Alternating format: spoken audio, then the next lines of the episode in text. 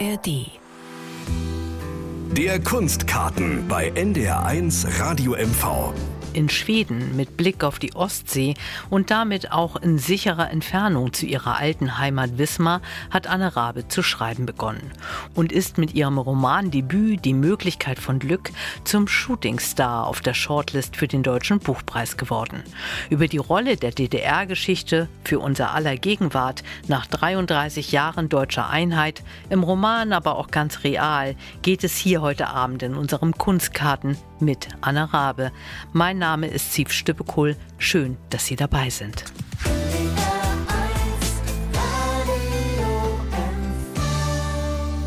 NDR1 Radio MV der Kunstkarten am Tag der deutschen Einheit. Was ist nur los mit Ostdeutschland? Was mit der Debatte, die die Demokratie so dringend, wenn nicht gar dringender denn je braucht?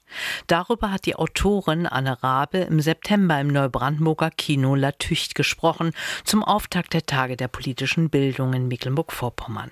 Und am Anfang ihres Schreibens zu diesem Thema im Stockholmer Scherengarten im Sommer stand erst einmal eine lähmende Ratlosigkeit, erzählt Anne Rabe. Es tut mir leid, dass ich auch Ihnen nun meine Hoffnungs- und Ratlosigkeit so nackt darlege. Aber wenn ich mich frage, was eine Debatte braucht, dann wäre dies vielleicht ein Anfang. Eine Debatte braucht Ehrlichkeit. Vor vier Jahren, als ich mit der Arbeit an meinem Buch begann, waren wir schon einmal in einer ähnlichen Situation. Die blau lackierten Braun drohten in Thüringen, Sachsen und Brandenburg zur stärksten Kraft zu werden. Auch deshalb machte ich mir im Sommer 2019, 30 Jahre nach dem Fall der Berliner Mauer, darüber Gedanken, warum das, was da politisch passierte, mir einerseits so vertraut und fast schon zwangsläufig vorkam und warum es andererseits eben genauso war. Warum der Osten noch immer so rechts, so voller Hass und Gewalt war. Um dieser Frage nachzugehen, begann ich zu schreiben. In den hellen Nächten in Schweden, wenn meine Familie schlief und mir niemand mehr durch meine Gedanken latschte, begann ich mich an mein Aufwachsen in Mecklenburg der Nachwendezeit zu erinnern. Heraus kamen kurze Geschichten, die sehr schnell vor allem um ein Thema kreisten. Um die Gewalt, in der wir, meine Freundinnen und ich, gelebt hatten. Die Gewalt, die man uns antat und die wir einander antaten. Dass daraus einmal mehrere Essays und ein Roman werden würden, wusste ich zunächst noch nicht. Was ich geschrieben hatte, aber verunsicherte mich. Erinnerte ich mich richtig? Die Nacht macht ja manche Gedanken schwerer und verführt vielleicht zu schnellen Schlüssen, wenn man so ganz für sich ist und vor sich hindenkt. Also schickte ich einige dieser Texte zu einer Freundin. Wir hatten uns schon lange nicht mehr gesehen oder miteinander gesprochen, aber waren uns einmal sehr vertraut gewesen und haben einen großen Teil unserer Schulzeit gemeinsam verbracht. Ich schickte ihr die Texte und bat sie hineinzulesen. Am Tag darauf telefonierten wir, bis der Akku leer war und dann mit dem Handy auf dem Boden liegend, wo die Steckdose war, noch viele Stunden weiter. Es war das erste Mal, dass wir so über unsere Kindheit sprachen, über unsere gemeinsame Schulzeit, über all die Brutalität, die darin stattgefunden hatte und das Gefühl permanenter Bedrohung. Und wir sprachen auch darüber, wie die Atmosphäre dieser Zeit, der 90er und Nullerjahre, nun widerhallte in den Sprechchören von Pegida, im Aufmarsch vor der Geflüchtetenunterkunft in Freital oder der Menschenjagd in Chemnitz. Wir sprachen über die Gleichzeitigkeit von Vertrautheit und Entsetzen. Meine Kindheit bleibt ein dunkler Traum, aus dem ich nicht aufwachen kann, sagt Stine, die Erzählerin in meinem Roman Die Möglichkeit von Glück. Es war ein beklemmendes Gefühl zwischen uns, meiner Schulfreundin und mir. Unser Gespräch rührte an schmerzhafte Erinnerungen, an Gefühle, die wir immer wieder verdrängten, jetzt da wir weit weg waren aus der alten Heimat und bereits selbst Familien gegründet hatten. Ich erinnerte mich zum Beispiel an den Moment, als in meinem ersten Jahr in der Grundschule eine Gruppe Nazis uns Erstklässler einkreiste. Wir waren auf dem Weg zum Hort und die Eltern einer unserer MitschülerInnen waren Vietnamesen. Die Nazis bedrängten und beschimpften unsere Mitschülerinnen.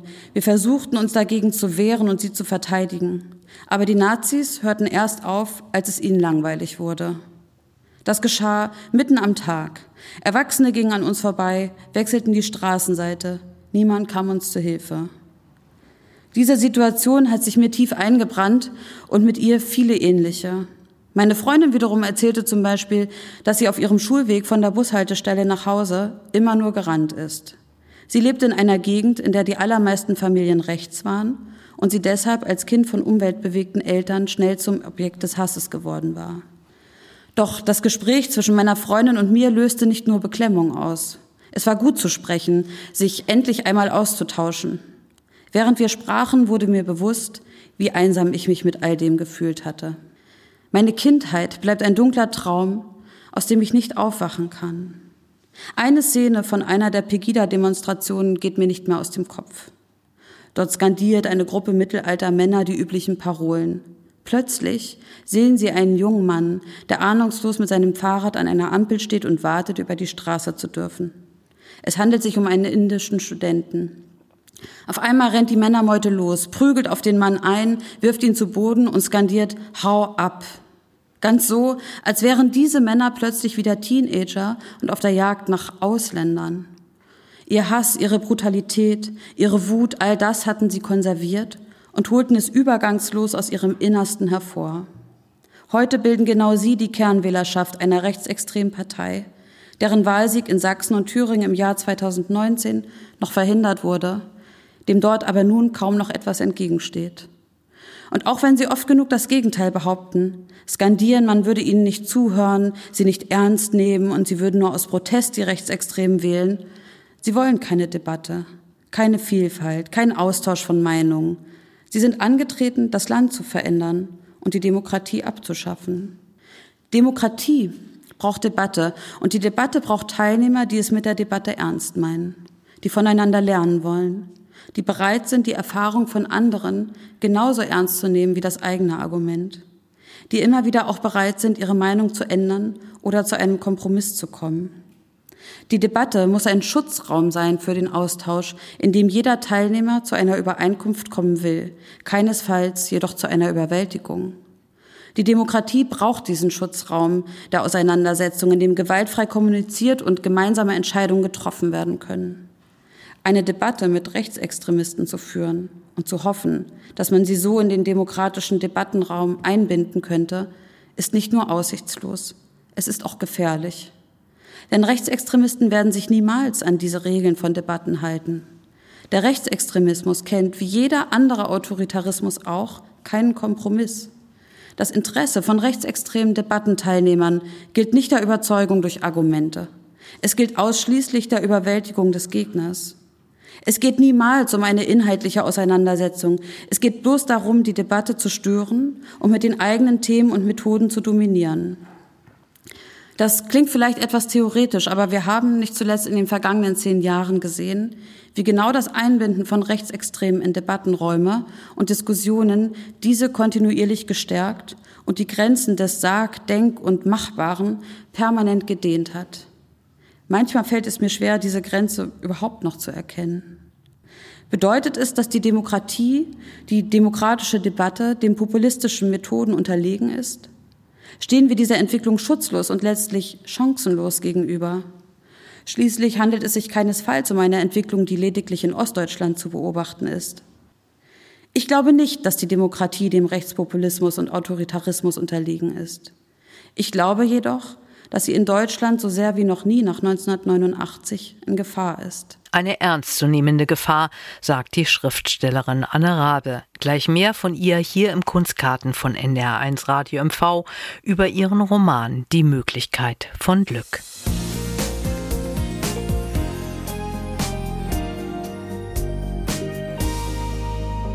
Der Kunstkarten von NDR1 Radio MV. Heute am Tag der deutschen Einheit mit Auszügen aus der Auftaktveranstaltung der Tage der politischen Bildung in Neubrandenburg im September mit der Schriftstellerin Anna Rabe. Geboren wurde sie in die DDR hinein 1986 in Wismar und sie hat sich auf die Suche gemacht nach der eigenen Geschichte. In meinem Roman macht sich die Erzählerin Stine, die Mitte der 80er Jahre geboren wurde, auf die Suche nach den Ursprüngen der Gewalt. Der Gewalt in ihrer Familie, der Schule und auf der Straße. Diese Gewalt, die ihre Kindheit zu einem dunklen Traum gemacht hat. Dabei denkt sie zunächst an den ältesten ihr bekannten Verwandten, ihren Großvater Paul, zu dem sie ein inniges Verhältnis hatte. Er war in den 20er Jahren des letzten Jahrhunderts geboren, im Nationalsozialismus aufgewachsen, als Soldat in Stalingrad und schließlich als Teil der Aufbaugeneration der DDR zu einem überzeugten Parteifunktionär geworden. Seiner Enkelin vermittelte er ein recht ungebrochenes Bild von der DDR und selbst Verbrechen wie die Erschießung an der innerdeutschen Grenze verteidigte er auch weit nach dem Ende des Regimes als schiere Notwendigkeit und gutes Recht. Aufgewachsen in den 90er Jahren gibt es für die Protagonistin Stine als Kind kein Korrektiv in der Schule und auch ihr Elternhaus steht dafür nicht zur Verfügung. Die Erwachsenen um sie herum schweigen, lügen und verklären die Vergangenheit. Darüber hinaus sind sie überfordert mit dem Systemwechsel und flüchten sich in autoritäre Erziehungsmuster, um das innere und äußere Chaos zu bändigen. Für Stine wird es so unmöglich, die Welt und die Vorgänge um sie herum zu verstehen und unbeschadet aus ihr hervorzugehen. Zwar wachsen Stine und ihre Freundinnen nicht mehr in der Diktatur auf, jedoch sind die Menschen, die sie umgeben, noch dieselben, die sich zuvor in der DDR eingerichtet hatten. Die Erziehungsmethoden, Prägungen und Verletzungen aus den Jahrzehnten der Diktaturen können die Eltern, Erzieher und Lehrer nicht einfach abschütteln. So lebt Stine in einer seltsamen Zwischenwelt, in der die Vergangenheit in dieser veränderten Gegenwart permanent anwesend ist. Warum ist die Geschichte und die Suche nach der Vergangenheit wichtig für die Frage, was eine Debatte braucht? Die Debatte braucht auch einen gemeinsamen Boden, ein gemeinsames Wissen und die Akzeptanz von Fakten. Das Schweigen über die Geschichte des Ostens hat diesen gemeinsamen Boden jedoch verhindert. Das Schweigen im Osten beginnt nicht erst 1989. Dieses Schweigen ist sehr viel älter. Nach dem Ende des nationalsozialistischen Terrorregimes wurde zunächst in beiden Teilen des Landes geschwiegen. Zum Teil aus ähnlichen Gründen. Das erfahre ich auf meiner Lesereise immer wieder, wenn ich in Westdeutschland lese und mit den Leuten ins Gespräch komme. Dieses Schweigen ist vielen Menschen in Deutschland sehr vertraut. Die Scham, die Traumata und auch die Angst vor Konsequenzen machten ein Sprechen unmöglich. In Ostdeutschland kam jedoch ein autoritäres System dazu, das die Überwindung des Nationalsozialismus sofort ideologisch besetzte. Die Generation der Soldaten und Kriegskinder war zum Schweigen verdammt, denn der stalinistische Terror war eine erneute Gefahr für Leib und Leben. Auch dieses Trauma konnte nicht besprochen werden. Die Angehörigen der zum Tode Verurteilten erfuhren erst in den 90er Jahren, was mit ihren Kindern, Geschwistern oder Partnern geschehen ist. Das Schweigen wurde zur Bedingung der Diktatur, die Aufarbeitung zu ihrem Feind. Wie sehr autoritäre Systeme die Auseinandersetzung mit der Vergangenheit fürchten, sahen wir zuletzt in Russland, als Wladimir Putin zur Vorbereitung auf seinen verbrecherischen Angriffskrieg die Menschenrechtsorganisation Memorial verbat. Auch ein Nobelpreis ändert daran nichts. Die Aktivistinnen mussten ins Exil. Memorial hatte sich in den 80er Jahren gegründet, um die Verbrechen der Stalin-Ära aufzuarbeiten und so der Gesellschaft eine Grundlage für ein demokratisches Miteinander zu ermöglichen. Die Idee eines unpolitischen Lebens, eines Alltags, der fern von der Diktatur gelebt werden konnte, steht im Widerspruch zu allem, was die Geschichtswissenschaft in den letzten Jahrzehnten erforscht hat. Das Schweigen, das sich verbergen und verleugnen, war Ende der 80er Jahre im Osten bereits über Jahrzehnte und Generationen eingeübt. Und so setzte es sich auch in den Jahren nach der friedlichen Revolution fort verstärkt durch die Härten der Transformation, die wenig Raum für Innehalten oder eine Reflexion ließen. Ich sprach eben schon von dem Schweigen, in dem ich als Kind der 80er Jahre aufgewachsen bin. Es gab kaum eine Möglichkeit, Fragen zu stellen, geschweige denn auf Antworten zu hoffen. Die DDR war zwar permanent präsent und gesprochen wurde vor allem davon, wie man hier und da die Staatsmacht ausgetrickst oder Urlaub am Plattensee gemacht hatte, was Brötchen oder Wohnungen früher gekostet hatten. Und auf die Erfolge der Sportnation DDR war man trotz der Prozesse zum staatlichen Kinderdoping stolz. Auch im Westen war das Interesse an der Geschichte des anderen Deutschlands gering. Dies soll also kein Vorwurf sein. Dies war vielleicht sogar die Logik der Ereignisse sowohl in Ost- als auch in Westdeutschland. Dahinter stand keinesfalls ein Plan, allenfalls doch eine etwas zu selbstbewusst vorgetragene Identität als Erinnerungsweltmeister, der es mit der Aufarbeitung schon hinbekommen würde. Und der Glaube daran, dass das ja nun keine Eile hätte. Eine junge Generation, die selbst nicht in das System verstrickt war, würde sich irgendwann darum kümmern. So wie die 68er. Man weiß ja, wie die Chose läuft. Die Chose, diese verflixte Vergangenheit, nach der die Nachgeborenen seit über 30 Jahren fragen. Oder vielleicht erstmals so richtig neu?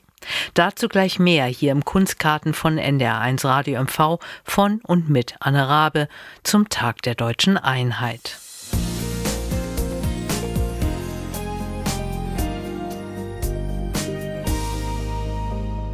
Anne Rabe hat in ihren Romanen die Möglichkeit von Glück ihre persönlichen Erfahrungen verwoben. Aufgewachsen in Wismar in den Wirren der Wiedervereinigung hat sie vor allem Fragen an die Zeit in der DDR und damit mit ihrem Buch in der Ostdebatte offenbar einen Nerv getroffen. Ich habe sie gefragt, wie schwierig es war, ihre Fragen zu stellen. Gerade als Kind oder Jugendlicher nimmt man ja erstmal die Welt so hin, wie sie ist. So, ne? Das ist halt die Normalität.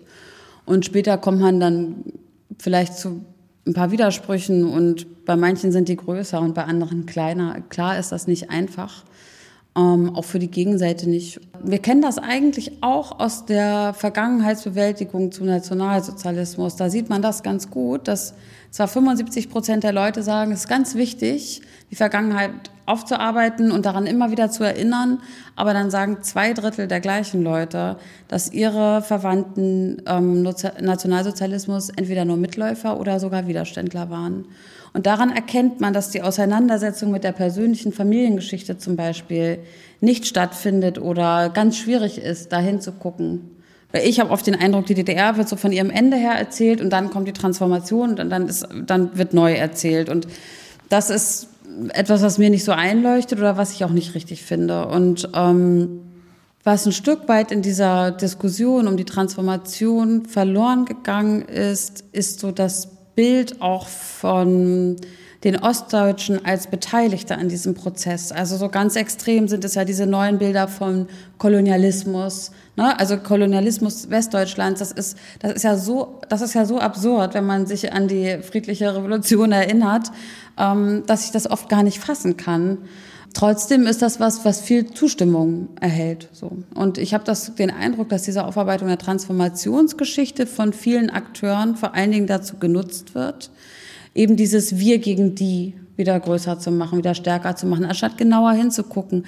Natürlich gibt es da unglaublich viele Geschichten, die aufgearbeitet werden müssen. Aber ganz oft ist es eben nicht nur der Westdeutsche, der dann kam und irgendwas gemacht hat. Das sind alles natürlich Dinge, die aber dann genau angeguckt werden müssen. Also so ein bisschen vielleicht so ähnlich genau, wie ich das versucht habe mit meinem Buch wo man so ein bisschen wegkommt von den groben Schnitzern, also dem Osten als Opfer des Westens. Und ähm, das ist so eine Erzählung, die trägt für mich nicht, aber die trägt im Moment für viele. Und das verändert dann auch wieder den Blick auf die DDR, weil plötzlich das wieder so eine komische Sehnsucht gibt dahin zu diesen Verhältnissen. Naja, letzten Endes, wenn jeder auf sein Leben zurückblickt, versucht man ja seine Geschichte zu erzählen und bestimmte Kränkungen und jeder ja. neigt ja eher zu, eigentlich zu Erfolgs, zu der eigenen Erfolgsgeschichte. Aber diese Kränkungen irgendwie der vergangenen drei Jahrzehnte, mhm. Das hat ja auch einfach was damit zu tun, welche eigene Biografie man gehabt hat. Ja, auch, auch das Jahren ist eben davor. vielfältig. Das ist kein, Ostdeutschland ist kein homogenes Land. So, es ist ganz vielfältig und, ähm, die Geschichten sind eben sehr unterschiedlich. Gleichwohl gibt es das Klischee vom Ossi und wenn jemand von Mecklenburg nach Franken zieht, wird er gefragt, warum er denn jetzt nicht wechselt. Die sprechen doch so komisch. Ja, aber das sind auch wirklich die, also man muss jetzt auch nicht immer sich an den dunkelsten Leuchtern orientieren. Ne? Also man, also die allermeisten Menschen, so das ist ja auch schon wieder so ein ich weiß es nicht. Also es gibt natürlich, es gibt doofe Westdeutsche, es gibt doofe Ostdeutsche so. Das ficht mich nicht an. Das ist irgendwie, das kann man nicht ernst nehmen. So diese Art der Diskussion dann. Ich kenne auch die Geschichten von Menschen, von Westdeutschen, die in Ostdeutschland ähm, sich immer rechtfertigen müssen dafür, dass sie Westdeutsche sind. Ja, ich kenne auch Geschichten von Menschen, die sind wenig jünger als ich sind in Leipzig aufgewachsen, halt Anfang der 90er geboren. Zum Beispiel eine Staatsanwältin, die wird von allen ihren Kollegen, weil sie westdeutsche Eltern hat, wird sie immer als Wessi beschimpft und zwar auch abgelehnt. So, ne? Solche Geschichten gibt's auch, wo ich auch denke, sag mal, habt ihr sie noch alle? Aber das kann ja nicht so der Maßstab sein und die Messlatte, so, an der wir uns orientieren. Haben Sie, als Sie angefangen haben zu schreiben, Sie haben jetzt diesen Schreibprozess so ein bisschen beschrieben, mhm. hatten Sie da ein bisschen Befürchtung? Es gab ja in, der, in den vergangenen Jahrzehnten öfter Bücher, Verarbeitungen von mhm. Jugend in unterschiedlichen Zeiten, Jugend in der DDR, Wendekinder, Nachwendekinder. Hendrik Bolz hat äh, mit Nullerjahre ja auch, äh, wo der Buchtitel auch schon zu so einem ähm, Begriff geworden ist, hatten Sie so ein bisschen Bammel? Oh Gott, wie reagieren reagiert wohl die Kritik, wie reagieren die Leser? Da kommt jetzt noch eine, die Kleinkind gewesen ist und jetzt ihre Generationengeschichte erzählt oder hat was Also ich erstmal erzähle ich ja nicht die Generationengeschichte so, ich erzähle ja die Geschichte einer Familie. Ähm, und das ist auch nicht mein Anspruch, ähm, weil eben, also diese Art der Vielfältigkeit, ich glaube, es ist gut, wenn es mehr Bücher gibt. So, das, das sind ja auch unterschiedliche Perspektiven, was Hendrik schreibt, was eben Daniel Schulz schreibt. Das sind sehr unterschiedliche Sichtweisen, die manche Überschneidungen haben, andere wiederum gar nicht. Das finde ich eher gut. Also da finde ich, müsste man auch zu dem Selbstverständnis kommen. Das ist halt das, worüber ich schreibe und das, womit ich mich beschäftigt habe. Und als Autorin hat man ja eh schon die Huspe zu sagen, ich setze mich jetzt hier monatelang hin und dann hat das bitte auch jemand zu interessieren. Also das ist ja eh schon absurd, ja, im Vorgang an sich. Das ist bei jedem Text ja quasi so. Da habe ich jetzt, nee, hatte ich keine Sorgen. Ich bin froh, dass es jetzt viele Leser gibt, aber. Ähm, Und hat ja. es Sie überrascht, dass Sie mit diesem Sujet für den Deutschen Buchpreis nominiert wurden? Es hat mich insgesamt überrascht, dass ich für den Deutschen Buchpreis nominiert äh, worden bin, einfach weil das so unwahrscheinlich ist, ähm, dass man dafür nominiert wird. Ich hatte gehofft, dass das Buch seine LeserInnen findet, aber der, dass es so viele findet, zum Beispiel, hat mich schon überrascht. So. Aber das ist ja auch was, was man jetzt beim Schreiben ich setze mich ja nicht hin und denke, schreibe, schreibe, schreibe, vielleicht kriege ich den deutschen Buchpreis. So, ähm, so, so läuft es ja nicht. Wir haben über das Schreiben gesprochen. Gewalt spielt eine große Rolle in mhm. dem Roman und damit haben Sie sich auch sehr intensiv äh, auseinandergesetzt, weil Gewalt auch das Wesen dieser Diktatur mhm. für Sie einer jeden Diktatur, hm? einer jeden Diktatur. So, das, das ist eine Bedingung. Die Bedingungen einer Diktatur zu kennen, überlebenswichtig für eine Demokratie. Darum geht es gleich hier im Kunstkarten von NDR1 Radio MV, heute am Tag der deutschen Einheit mit der Schriftstellerin Anne Rabe.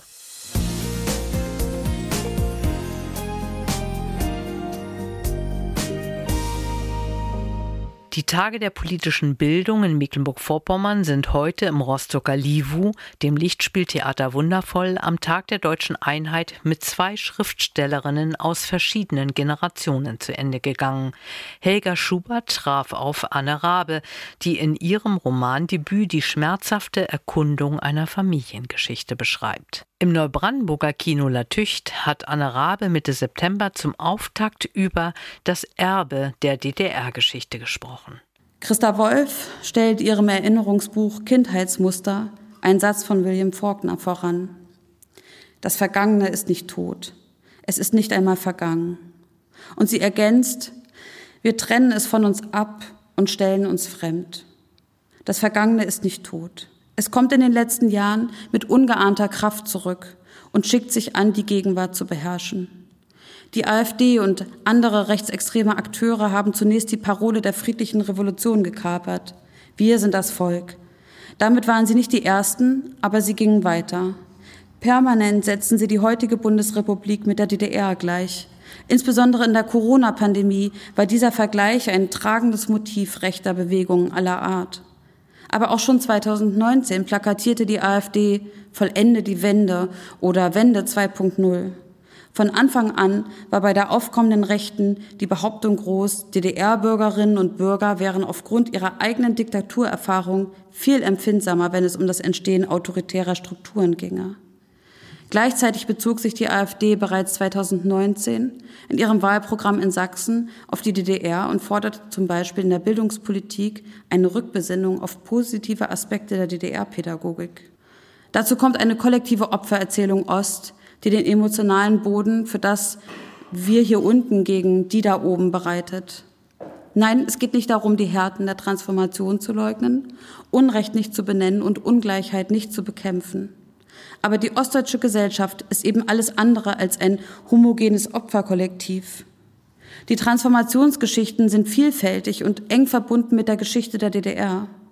Es hat eben nach 1989 doch einen Unterschied gemacht, ob jemand, weil er Kirchenmitglied war oder politisch auffällig und kein Studium machen konnte, vielleicht sogar verfolgt wurde und ins Gefängnis musste, oder ob jemand mitgeschwommen ist und sich dem System vielleicht sogar angedient hat, ob er eine gute Ausbildung machen konnte und so nach dem Fall der Mauer voll durchstarten.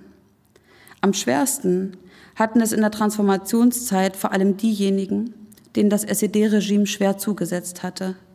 Und obwohl die allermeisten davon sich ganz sicher nicht als Wendeverlierer bezeichnen würden, so sind es doch vor allem ihre Geschichten, die es kaum in das gesellschaftliche Bewusstsein geschafft haben.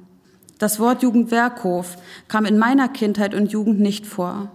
Was für eine Grausamkeit sich hinter dem Namen Torgau verbirgt, war für mich lange in Bezug auf die DDR undenkbar. Wurde doch permanent nur davon gesprochen, wie gut es um die Kinderbetreuung und Freizeitorganisation der Kinder und Jugendlichen bestellt war. Und wie mir scheint es vielen zu gehen. Auf meinen Lesereisen erlebe ich sowohl in Ost- als auch in Westdeutschland, dass über die verbrecherischen Ausmaße des sozialistischen Erziehungsapparats wenig bekannt ist. Vor kurzem erst las ich in einer Kleinstadt in Brandenburg und jemand erzählte aus dem Publikum, dass sein Bruder sich infolge seiner Zeit in Torgau suizidiert habe. Und einem anderen fiel es überhaupt nicht schwer, in den Raum zu stellen, dass dieser Bruder, wenn er denn in Torgau war, schon etwas angestellt haben müsste. Solche Szenen, solche Gespräche machen mich immer wieder fassungslos. Die Härte und Kälte, die darin mitschwingt, der unbedingte Willen, die Vergangenheit, für die heute niemand mehr strafrechtliche Konsequenzen erwarten muss, diese Vergangenheit zu verklären und stattdessen auf imaginären Werten zu bestehen die SED-Propaganda weiterzutragen, als handelte es sich um eine sachliche Dokumentation der realen Verhältnisse. Aber woher soll der Widerspruch auch kommen, wenn das Wissen schlicht nicht vorhanden ist? Wie soll man die Muster des Autoritarismus erkennen? Wie soll eine junge Generation Veränderungen herbeiführen, wenn wir ihnen kein Rüstzeug für die politischen Debattenräume geben? Wenn wir ihnen nicht erklären, woher sie kommen? Wenn wir denjenigen, die zum Opfer einer in ihren Härten oft grausamen Diktatur noch nicht einmal die Anerkennung und den Respekt erweisen, dass wir ihr Leid kennen und sie vor Anfeindungen und Abwertungen schützen. Anne Rabe, die Autorin über Leerstellen und Verschiebungen bei der Aufarbeitung der SED-Diktatur in den zurückliegenden 33 Jahren. Hier im Kunstkarten von NDR1 Radio MV gibt sie gleich aber auch einen hoffnungsvolleren Ausblick auf die deutsche Einheit.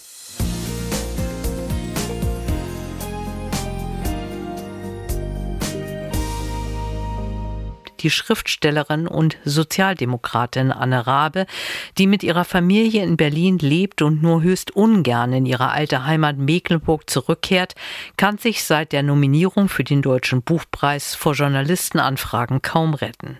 Doch im Neubrandenburger Kino La Tücht stellte sie sich im September den Fragen ihres Publikums. Ja, hallo, ich bin die Franziska Schulze und ich ähm, erstmal vielen, vielen Dank für diesen Beitrag tatsächlich und ich finde mich da auch ein bisschen wieder. Ich bin 81 geboren, bin in dieser Generation, bin in Neubrandenburg aufgewachsen, war dann auch lange Zeit weg in der, in der Nähe von Berlin.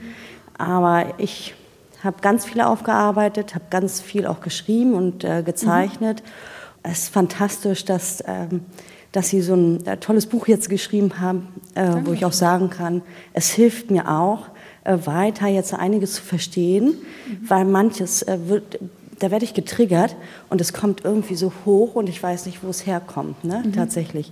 Und jetzt sitzt da jemand und erklärt mir das, wo diese ganzen Emotionen und Gefühle herkommen, wenn ich so manches jetzt doppelt erlebe. Vielen lieben Dank dafür. Dankeschön. Ja, mein Name ist Sonja Sundrup. Ich denke gerade daran, dass Sie ja eigentlich nicht als politische Kommentatorin hier heute eingeladen sind. Also für mich sind Sie in erster Linie jetzt erstmal die Autorin ich habe auch Ihren, äh, Ihren Roman gelesen mit großer Begeisterung. Ich selbst bin äh, aus dem Westen zugezogen vor 28 Jahren, also ich fühle mich schon auch hier zugehörig und interessiere mich aber doll für die äh, DDR-Geschichte und versuche zu verstehen, was passiert ist. Und ich nehme immer Romane und Kunst als Anlass, das zu verstehen von außen. Ich habe es natürlich leichter, weil ich kann ja so ein bisschen einfacher den Weg finden vielleicht. Aber warum gerade sind solche Romane, frage ich mich, so immer noch so beliebt und warum werden sie auch sofort natürlich äh, vielleicht sogar den Preis bekommen? Ja. Und wenn ich mir denke, zum Beispiel Lukas Rietschel mit der, äh, mit der Faust in die Welt schlagen, das war ein Riesenerfolg und das ist nicht ähnlich, aber es behandelt auch so dieses Thema und Leute wollen das. Ich habe den Eindruck, in Ost und West, die warten auf Anlässe, sich damit auseinanderzusetzen und deswegen glaube ich, kann das ein Weg sein. Kunst kann echt ein Weg sein. Und dafür möchte ich Ihnen erstmal danken, dass Sie das Thema aufgegriffen haben. Die Leute wollen das wissen und die wollen das nicht erklärt kriegen in Talkshows. Mhm. Ich glaube, äh, immer nur Debatten zu führen von Kopf zu Kopf, da kommen wir nicht weiter. Und deswegen vielen lieben Dank dafür, dass Sie da sind und für diesen ganz tollen Roman. Dankeschön. Danke. Warum haben Sie diese Form gewählt? Ja, eigentlich schon aus genau dem Grund, was gerade gesagt wurde. Also es gibt also einerseits gibt es einige Themen darin, zu denen es relativ wenig Forschung noch gibt. So. Also gerade dieses Thema ähm, Gewalt in den Familien, das hat was damit zu tun, wie damit in der DDR umgegangen wurde.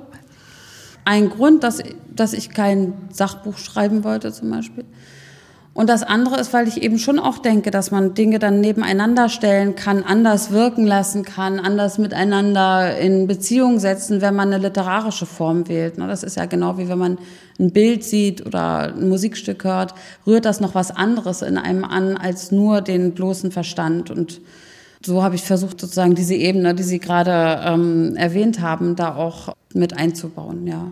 Also mein Name ist Katharina Feike und ich komme von der Insel Usedom. Ich bin eine bisschen ältere Generation, also Baujahr 76. Und meine Frage ist, ähm, wie schätzen Sie das ein? Äh, ist in Ihrer Generation, man sagt ja, fünf Jahre ist immer eine Generation und dann wieder fünf Jahre ist eine Generation, ist ein anderes Zusammenwachsen da? Also, dass man nicht mehr diese diese Grenze sieht. Ich habe ja noch die DDR-Schule gehabt und ich sehe zum Beispiel, wenn ich die Karte der Bundesrepublik sehe, sehe ich grundsätzlich die Grenze. Das ist, ist nur eine Symbolik. Mhm. Also man fährt auch überall hin und lernt auch viele Städte kennen. Aber haben Sie das Gefühl, dass Ihre Generation schon zusammenwächst? Also wirklich ein gemeinsames Deutschland ist, weil wir immer so viel über Ost- und Westdeutschland reden. Und ja. irgendwann muss es ja auch mal so kommen, dass wir ein Deutschland sind. Ja, und wie schätzen, wie schätzen Sie das ein? Also sind wir jetzt am Zusammenwachsen? Ja, ich glaube schon. Also ich bin da sehr optimistisch. Also ich glaube auch, dass zum Beispiel das genaue Hingucken oder das konkrete Erzählen jetzt über Ostdeutschland dem gar nichts wegnimmt. Also das merke ich auch bei den Lesungen, dass sich da auch viele wiedererkennen. Also viele dann eigene Dinge einbringen aus ihrer westdeutschen Erfahrung, wo es auch Parallelen gibt und dass gerade sowas, dieses genaue Hingucken, so aufs Detail dann auch die Möglichkeit gibt, sich darin zu spiegeln ähm, und sagen, oh, wo unterscheidet sich das, wo nicht. Also dass das auch helfen kann. Und zum Beispiel, das wird dann ja auch oft gesagt, ja, aber Gewalt, das gab es auch in Westdeutschland, wo ich sage, ja, auf jeden Fall. Und bitte schreibt darüber, macht darüber was. Dieses Sprechen über Ostdeutschland oder so ist weder gegen Westdeutschland gerichtet, noch sozusagen von Westdeutschland gegen Ostdeutschland. Ich bin dafür, dass man sich sehr genau anguckt, immer konkret. Ich habe ja zwei Kinder. Ähm, die interessiert das gar nicht. Also das ist, obwohl die in Berlin ja aufwachsen und da ist ja nun die Geschichte sehr präsent. Ne? Also die wissen das alles und so, aber das ist für die zum Beispiel gar kein Thema. Aber es muss ja auch nicht sein. Also hat jeder so seine eigenen Themen. Ich glaube schon, dass das zusammenwächst und dass dieses gerade drüber sprechen, auch das, aber auch von ostdeutscher Seite zum Beispiel das Interesse auch an westdeutschen Geschichten. Und es gibt ja auch ganz viele gemeinsame Geschichten. Das kann immer helfen. Vielen, vielen Dank. Vielen Dank Ihnen allen. Anne Rabe bei der Auftaktveranstaltung der Tage der politischen Bildung Mecklenburg-Vorpommern am 15. September in Neubrandenburg. Am 16. Oktober wird sie, werden wir alle wissen, ob sie mit ihrem Roman Die Möglichkeit von Glück den Deutschen Buchpreis gewonnen hat. Ganz unabhängig davon bietet ihr Buch allerhand Gesprächsstoff zum Stand der deutschen Einheit. Das war unser Kunstkarten am Feiertag. Mein Name ist Steve Stippekohl. Danke fürs Zuhören.